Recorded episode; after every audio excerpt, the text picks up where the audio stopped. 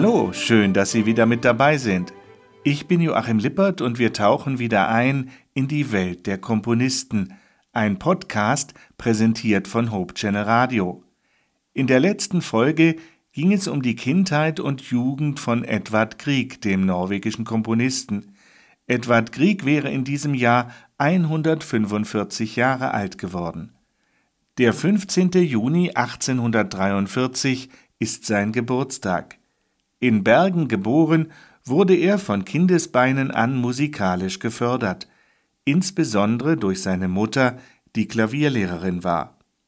Edward Griegs Großeltern waren mit dabei in der Musikgesellschaft Harmonien, einem der ältesten Orchester der Welt, gegründet 1765.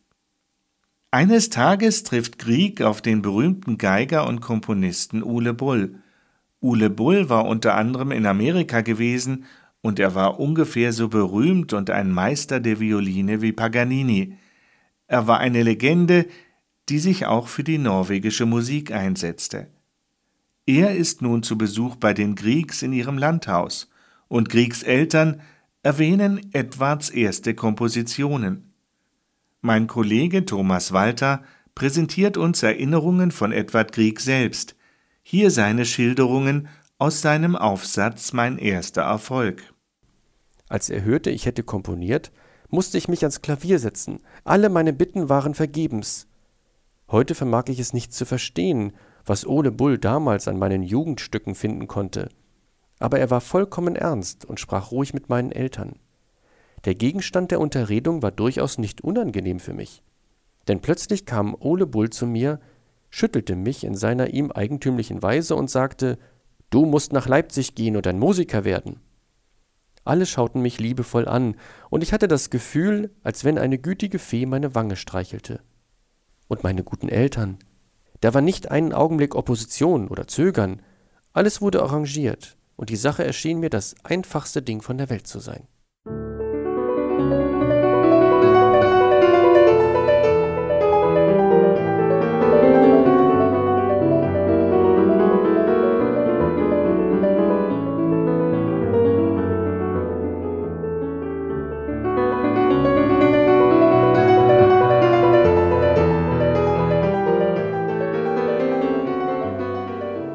Empfehlung Ole Bulls folgend, machte sich Edward Grieg also auf den Weg nach Leipzig. Das Konservatorium dort war im Geburtsjahr Griegs 1843 gegründet worden und hatte sich in kürzester Zeit einen guten Ruf erworben. Zusammen mit Grieg begannen dort 45 Schüler, darunter auch Dänen, Engländer, Russen und Amerikaner. Am 6. Oktober 1858 wurde Grieg als Schüler ins Konservatorium eingeschrieben. Und es musste für ihn wie ein Schock gewesen sein, mit 15 Jahren plötzlich auf eigenen Füßen stehen zu müssen. In Mein erster Erfolg schildert Grieg die Situation. Es ist nicht Zufall, dass das Wort geschickt meiner Feder entschlüpft. Ich kam mir vor wie ein Paket, das mit Träumen vollgestopft ist. Unter die Obhut eines alten Freundes meines Vaters gestellt, kreuzte ich die Nordsee bis Hamburg und nach eintägiger Rast dort ging es mit der Bahn südwärts nach dem mittelalterlichen Leipzig, wo die hohen, finsteren, unheimlichen Häuser und die engen Straßen mir fast den Atem benahmen. Ich wurde in einer Pension untergebracht. Meines Vaters alter Freund sagte mir Lebewohl, das letzte norwegische Wort, das ich für lange Zeit zu hören bekam. Und ich stand allein, ein Bursche von fünfzehn Jahren, allein unter Fremden. Ich bekam Heimweh. Ich ging in mein Zimmer und weinte unaufhörlich, bis mich die Wirtin zum Mittagessen rief. Der Gatte, ein höherer Postbeamte, versuchte mich zu trösten. Na sehen Sie, Mann, mein lieber Herr Krieg, hier haben Sie dieselbe Sonne, denselben Mond und denselben Gott, den Sie auch zu Hause haben. Es war sehr gut gemeint, aber weder die Sonne, noch der Mond, noch der liebe Gott waren imstande, mir jenen alten Freund zu ersetzen, der mich eben verlassen hatte, das letzte Glied, das mich mit der Heimat verband. Doch junges Volk wechselte rasch seine Stimmungen. Bald war mein Heimweh überwunden, und obwohl ich nicht die leiseste Ahnung hatte, was man unter Musikstudieren versteht, war ich todsicher, dass sich das Wunder vollziehen und ich nach Verlauf von drei Jahren, wenn meine Studienzeit zu Ende wäre, als ein Hexenmeister im Reiche des Klanges nach Hause kommen würde. Das ist der geringste Beweis, dass kindliche Naivität als stärkstes Ding in mir lebte. Der junge Grieg, klein von Wuchs, wurde von seinen Mitschülern gehänselt, ja sogar auf den Schoß gesetzt, etwas, was Grieg, wie er sagte, zur Verzweiflung trieb. Schon bald machte er jedoch als außerordentlich musikalischer Schüler von sich reden. Leipzig bot ihm eine Reihe unvergesslicher musikalischer Erlebnisse. Für mich war es ein Glück, dass ich in Leipzig so viel gute Musik zu hören bekam, besonders Kammer- und Orchestermusik. Das entschädigte ein wenig für die mangelnde Gelegenheit, etwas von der technischen Seite der Kunst zu lernen. Es entwickelte mein Verständnis und mein musikalisches Urteil im höchsten Grade. Im Frühjahr 1860 zog sich Krieg eine Lungenentzündung zu. Der Arzt diagnostizierte Rippfellentzündung. Dahinter versteckte sich eine beginnende Tuberkulose, die Kriegs Gesundheit auf Dauer schwächen sollte. Die Krankheit war schwer zu heilen und führte dazu, dass nur eine Lunge funktionsfähig blieb. Krieg litt zeitlebens unter Atembeschwerden. Zeitzeugen sprechen später wegen der linken eingefallenen Lunge von einem gebeugten Rücken. Wie Krieg in einem Zeitungsinterview erwähnte, war sein Gesundheitszustand so ernst, dass seine Mutter aus Norwegen eintraf, um ihn zu pflegen, bis er zur Erholung wieder nach Bergen konnte. Doch Kriegs künstlerischer Ehrgeiz war geweckt. Wenn ihm im ersten Jahr vielleicht auch Faulheit oder Unkonzentriertheit vorgeworfen werden konnte, jetzt will er unbedingt zurück nach Leipzig. Im Herbst lassen die Eltern entgegen des Rates der Ärzte Edward gehen, diesmal in Begleitung seines älteren Bruders John. Am Konservatorium wurden sie Krieg der Erste und Krieg der Zweite genannt. Unter skandinavischen Studenten hießen sie nur Krieg der Große und Krieg der Kleine. Grieg hatte selbst keine hohe Meinung von dem Leipziger Konservatorium. In späteren Briefen findet sich die Äußerung Wie ich doch dieses Konservatorium in Leipzig hasse. In einem Brief an einen Freund, den niederländischen Komponisten Julius Röntgen, schreibt Krieg Wie beneide ich Sie um eine Technik, die ich jeden Tag bei mir selbst mehr und mehr vermisse. Daran bin ich aber nicht allein schuld, sondern und hauptsächlich das vermaledeite Leipziger Konservatorium, wo ich auch gar nichts gelernt habe. Besonders frustriert ist Grieg, dass ihm in Leipzig die Arbeit an einer Orchesterouvertüre völlig misslingt. Ihm scheinen die Voraussetzungen zu fehlen, für Sinfonieorchester zu komponieren. Ich setzte mich schließlich ans Werk mit jener Todesverachtung der Jugend. Aber dieses Mal sprang ich zu kurz. Ich blieb wirklich in der Mitte der Arbeit stecken und konnte nicht weiter. Es scheint unglaublich, und doch ist es so. Im ganzen Leipziger Konservatorium gab es nicht eine Klasse, in der man in diesen Dingen fundamentale Kenntnisse erlangen konnte. In seinem Aufsatz Mein erster Erfolg schreibt Grieg in einer Musikzeitschrift Im Übrigen würde ich es sehr wohl verstanden haben, wenn weder der Direktor noch die Professoren irgendein Interesse an mir genommen hätten. Denn im Verlauf jener ganzen drei Jahre ist es mir nicht einmal gelungen, irgendetwas zu produzieren, was versprechend für die Zukunft gewesen wäre. Wenn ich im Verlauf dieser Skizze über das Leipziger Konservatorium vielleicht gewisse Personen oder manche Einrichtungen des Instituts zu tadeln hatte, so beeile ich mich, sofort hinzuzufügen, dass es hauptsächlich meiner eigenen Natur zuzuschreiben ist, dass ich die Anstalt fast ebenso dumm verließ, wie ich sie betreten hatte. Ich war ein Träumer, ohne jedes Talent für den Kampf des Lebens. Kriegsmusikpädagogen am Konservatorium bescheinigen hingegen ihm noch vor seiner Hauptprüfung Herr Grieg aus Bergen, Zögling des hiesigen Konservatoriums, der als vortrefflicher Klavierspieler sich auszeichnet, ist auch in der Komposition, im theoretischen wie in der praktischen Ausübung unter die besten Schüler zu zählen. Seiner glücklichen Begabung war immer musterhafter Fleiß und Liebe zum Studium zur Seite. Er hat damit einen sehr achtbaren Grad von Ausbildung erworben, der die besten Erfolge in Aussicht stellt. Mit 18 Jahren bekommt Grieg von Moritz Hauptmann, seinem Lehrer im Fach Harmonielehre, eine solch erstaunliche Beurteilung. Und auch der Kompositionslehrer Karl Reinecke meint, dass Herr Edward Grieg ein höchst bedeutendes musikalisches Talent, namentlich für die Komposition besitzt, und dass es sehr wünschenswert wäre, wenn demselben Gelegenheit geboten würde, dasselbe nach allen Seiten hin aufs vollständigste auszubilden bezeuge ich demselben mit Freude. Unmittelbar nach seiner Leipziger Ausbildung komponierte Grieg 1863 in Kopenhagen die poetischen Tonbilder Opus 3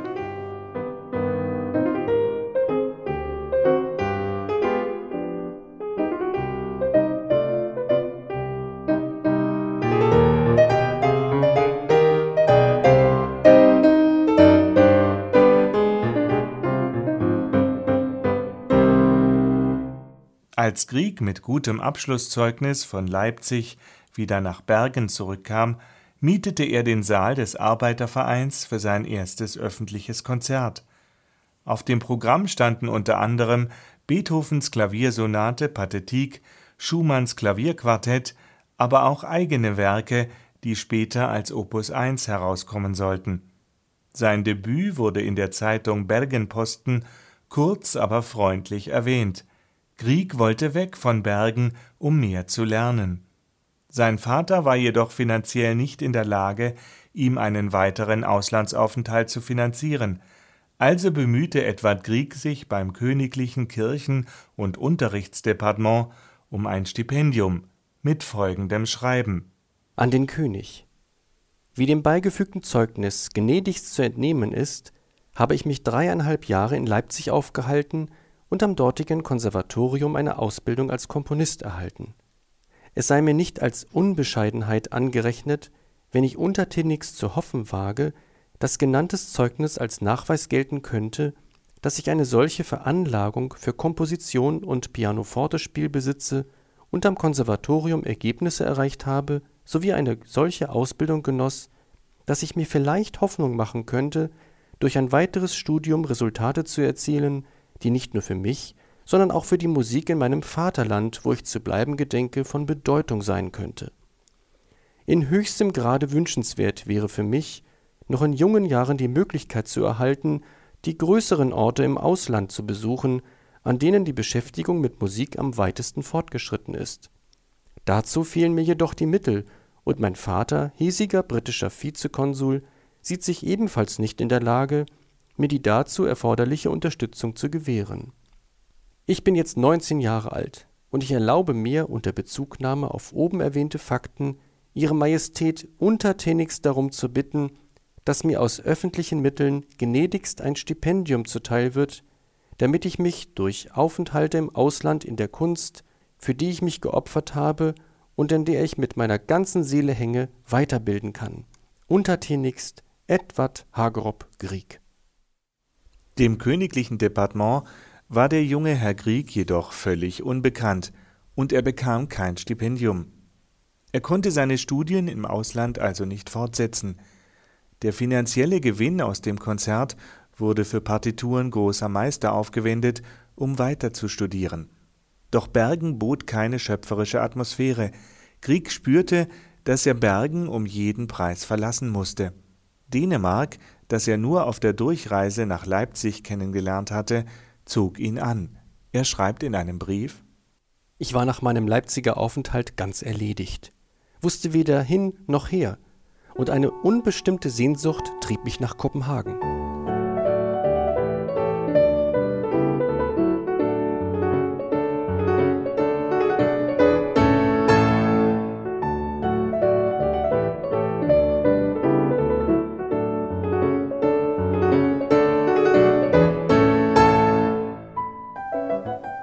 Edward Grieg bekommt von seinem Vater ein Darlehen und fährt nach Kopenhagen.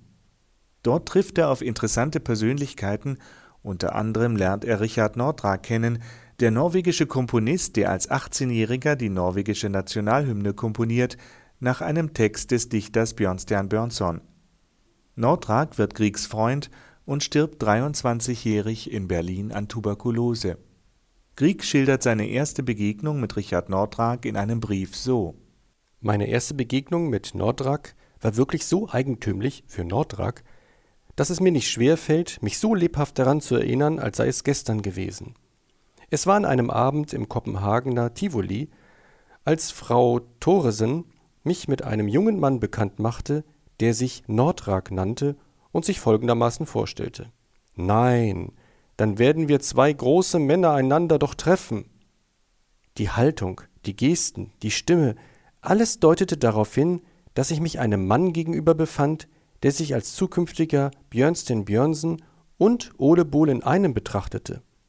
Gleichzeitig strahlte er jedoch eine solch rührende Naivität und Liebenswürdigkeit aus, dass er mir sofort gefiel. Bis zu jenem Augenblick hatte ich weder an die Möglichkeit gedacht, ein großer Mann zu sein, noch ein solcher zu werden. Ich war lediglich ein Schüler, nichts anderes. Dazu noch ängstlich, menschenscheu und kränklich. Aber dieses Siegesbewusstsein war wie Medizin für mich. Die Freundschaft wurde sofort geschlossen.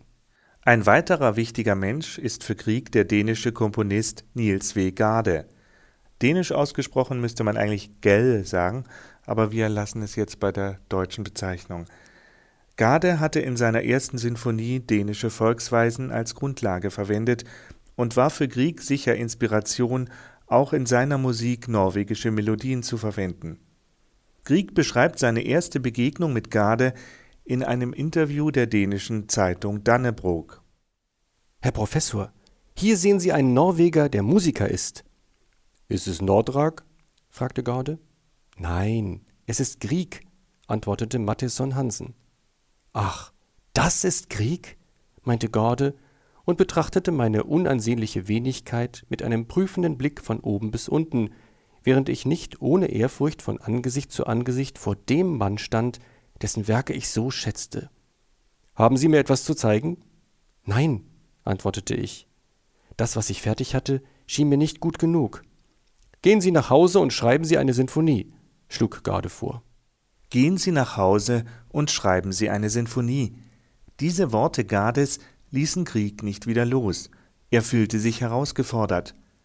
Ein Jahr zuvor war er an einer Orchesterouvertüre gescheitert.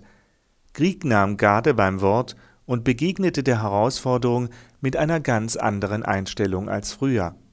Er wollte selbst gern sehen, was er konnte, und wagte sich an die anspruchsvollste aller musikalischen Formen. Er wollte eine Sinfonie schreiben. Krieg berichtet selbst Gottes Aufforderung an mich bewirkte jedoch, dass ich mich zusammennahm und meine ganze Energie dafür einsetzte, die von ihm gestellte Aufgabe zu lösen. Und innerhalb von 14 Tagen hatte ich tatsächlich den ersten Satz der Sinfonie komponiert und instrumentiert. Dann aber erlahmten wohl schon bald Arbeitseifer und Inspiration. Es ging nicht im gleichen Tempo voran. Erst ein Jahr später, am 2. Mai 1864, wurde Griegs Sinfonie fertiggestellt. Grieg ließ die Sinfonie Mitte der 60er Jahre des 19. Jahrhunderts fünfmal aufführen. Die Uraufführung fand 1864 im Kopenhagener Tivoli statt. Es wurden aber nur die letzten drei Sätze gespielt. Die komplette Sinfonie wurde 1865 und 67 im Bergener Musikverein Harmonien gespielt Grieg debütierte selbst als Dirigent 1865 in Kopenhagen mit den beiden mittleren Sätzen. Er dirigierte die letzten drei Sätze 1867 in Christiania, dem heutigen Oslo.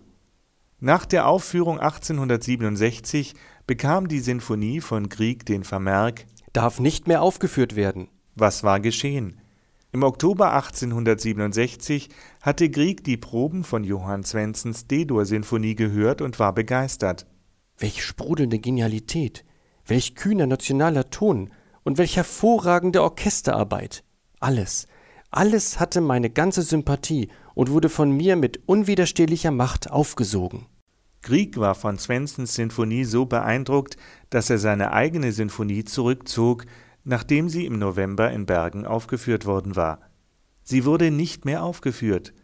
Dabei hatte Grieg keinen Grund, sich wegen seiner Sinfonie zu schämen, auch wenn sie noch nicht typisch nach Krieg klingt. Grieg meinte, das Werk gehöre einer längst verflossenen Schumann-Periode an.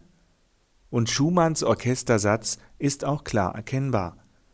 Trotzdem sind die kompositorischen Fähigkeiten des jungen Grieg beeindruckend. Kaum zu glauben, dass die C-Moll-Sinfonie Griegs erste Orchesterkomposition ist, auch wenn er seine typische Klangsprache noch nicht gefunden hatte. Die Musik wirkt natürlich und ungezwungen, handwerklich sicher und die Orchestrierung ist farbenreich. Mehr als 110 Jahre wurde Griegs Aufführungsverbot eingehalten. bis eine Fotokopie der eigenhändig von Grieg geschriebenen Partitur 1980 zu Forschungszwecken nach Moskau in die Sowjetunion ausgeliehen wurde. Im Dezember 1980 wurde Griegs Sinfonie schließlich vom Moskauer Rundfunksinfonieorchester aufgeführt. Die Leitung der Unibibliothek in Bergen hatte nun keinen Grund mehr, die Aufführung in Bergen zu verweigern. Am 30. Mai 1981 wurde das Werk während der Festspiele in der relativ neuen Grieghalle aufgeführt. Millionen hörten die europaweite Eurovisions-Rundfunkübertragung des Bergener Sinfonieorchesters Harmonien. C-Moll erinnert natürlich an Beethovens Schicksalssinfonie, der fünften, und auch die Haupttonart ist in allen vier Sätzen identisch.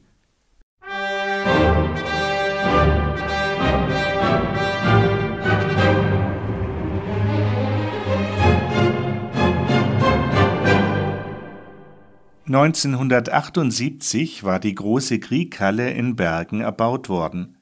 Zur Eröffnung wollte man gerne Edward Griegs verbotene Sinfonie aufführen. Die Universitätsbibliothek Bergen, die die Originalpartitur verwahrte, blieb jedoch bei dem von Grieg verfügten Aufführungsverbot.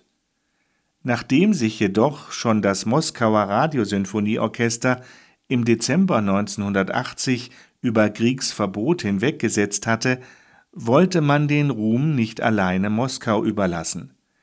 Am 30. Mai führte das Bergen Symphony Orchestra, das Bergen Philharmonische Orchester Harmonien, Griegs C-Moll-Sinfonie auf dem Festival auf unter der Leitung von Carsten Andersen.